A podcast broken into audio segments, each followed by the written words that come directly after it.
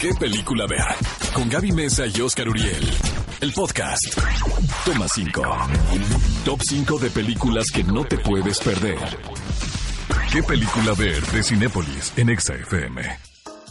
Amigos, bienvenidos al Toma 5. Y como les dijimos, a propósito de Contra lo Imposible, tenemos cinco películas basadas en personajes extraordinarios en la vida real que pueden ser una inspiración. 100%. Ahora, lo mejor de esto, amigos, es que podemos encontrar los títulos en Cinepolis Click. Número uno, Memoria de Guerra. Fíjense que tuve la oportunidad de ver esta película. eh, y fue la cinta que representó a Francia en los premios de la Academia el año pasado como mejor película extranjera. Y es protagonizada por una actriz que me encanta, Melanie Thierry. Y mira, aunque podemos haber visto esta historia contada antes, porque es finalmente una mujer en medio de una guerra y las decisiones que tiene que tomar para salvarse ella y para salvar a sus seres difícil. queridos, exactamente. Entonces, eh, fue una situación que vivieron muchas personas durante estos, estos años críticos de la Segunda Guerra Mundial, que tuvieron que vivir con otra identidad o prácticamente escondidos. Entonces, eh, es eh, una película muy a la antigua, podemos decir que se cuenta la historia de una manera muy tradicional, pero... eh, pero también muy cuidada en los detalles de producción, en la recreación de la época. También está Benoit Magimel, quien interpreta a uno a uno de sus novios ahí. Entonces, realmente es una película que recomiendo mucho, Memoria de Guerra. La segunda recomendación es un documental. Qué bueno, ya hacía falta mencionar aquí documentales porque todas las historias eh, que comentamos siempre son como ficción, largometrajes y demás. Pero bueno, tenemos el documental de Kusama Infinito que aborda la vida de esta gran artista que se llama Yayoi Kusama quien tiene 30 años viviendo en una institución mental en Japón. Lo que es bien interesante y que obviamente va a dar pie a una reflexión por parte de la audiencia es cómo esta persona con una edad tan avanzada jamás se ha desprendido de sus pasiones y de sus instintos artísticos, ya que digamos que a través de la pintura, la escultura, el dibujo, los filmes, incluso a través de la filmación y performances, pues ha sabido cómo controlar de cierta forma ¿qué podemos decir? Este padecimiento mental que ella tiene, y no lo ha visto como un enemigo, sino como un, un aliado para poder continuar expresándose. Así que a través de este retrato y una serie de entrevistas, vamos a conocer más de la vida de esta gran, gran artista. A Private War o una guerra privada cuenta la historia de Mary Colvin. Aquí interpretada por la talentosísima Rosamund Pike. Este personaje, amigos, era una fotógrafa de guerra, célebre, muy reconocida, sobre todo por su valentía, al grado que ella pierde la vista, de, eh, pierde un ojo en, una, en un ataque terrorista eh, en Siria. Y, a una, y a, pesar de nada más ver con un ojo, regresa a seguir trabajando. Eh, La idea de contar esta historia es de presentar este espíritu tan atormentado que era esta mujer, porque era una mujer quien en un principio ves que tiene una pareja, pero pues nadie la aguantaba, porque pues No imagínate tener una pareja que todo el mundo, que de repente te dice me voy a Afganistán o me voy a Siria, a lugares muy peligrosos, donde entre más peligroso era más atractivo para ella.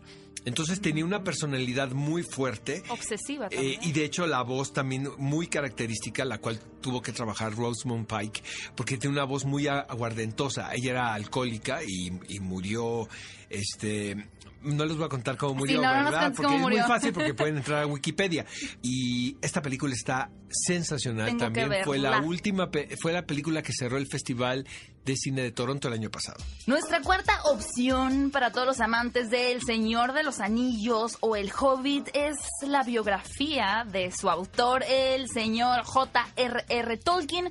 Pero aquí no lo vamos a ver como un señor, sino como un joven, quien obviamente está enfrentando no problemáticas de cómo eh, sacar o cómo crear su próxima historia de fantasía y aventura épi- épica más importante, sino problemas de amor, de su relación con sus amigos, con sus colegas. Esta película, protagonizada por Nicholas Holt, me recordó un poco a la Sociedad de los Poetas Muertos, porque creo que más que nada lo que hace la cinta es retratar esta camaradería y lo que particularmente me gusta es cómo nos ofrece el retrato del individuo y eso deviene en su obra, pero no partimos de la obra y, demás, ¿no? Para que tenga valor el personaje, sino de sus propias vivencias y obviamente también habrá bastante fan service donde podamos ver cuáles fueron los elementos que en su infancia y en su adolescencia lo llevaron a crear todo este imaginario del Señor de los Anillos. Y la última película de este toma 5, hijo, esta me, me encanta la verdad, se llama Todo es verdad, All is True y se centra en un personaje realmente fascinante como William Shakespeare, que lo interpreta en eh, Kenneth Branagh, quien dirige la película. Ahora, poco se tiene realmente oficial de cómo era la vida de William Shakespeare. Hay mucha especulación. De hecho, se dice que ciertas obras no las No escribió él o que las coescribió, en fin, ¿no? Eh, lo que plantea aquí Kenneth Branagh es tratándose de acercar a los hechos, a lo que, a lo poco que se conoce, y es que al final el Teatro del Globo se quema, entonces él tiene que regresar a su lugar de origen, que es Stratford. Entonces aquí eh, se tiene que enfrentar con la vida en la vejez. Realmente, o sea, después de haber sido ahora sí que the talk of the town, ¿no? El toast, ¿no? De la ciudad, este tiene que regresar al origen. Un golpe de realidad. Un golpe de realidad donde enfrenta al personaje de William Shakespeare con sus propios demonios. Entonces, realmente me encantó esta película que tuve la oportunidad de ver, de hecho, en el cine en Londres. Ay, pero qué buenas recomendaciones nos trajo Oscar el día de hoy en el Toma 5. Recuerden que todos estos títulos y muchísimos más están disponibles en el catálogo de Cinepolis Click. Y antes de irnos a un corte para regresar con el clásico de la semana, déjenme contarles muy buenas noticias.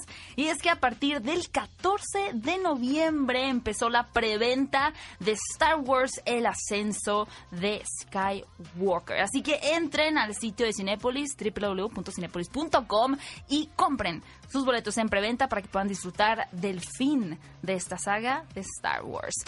Ve a Cinépolis y utiliza el hashtag qué película ver. Escúchanos en vivo todos los sábados a las 10 de la mañana en Exa FM 104.9.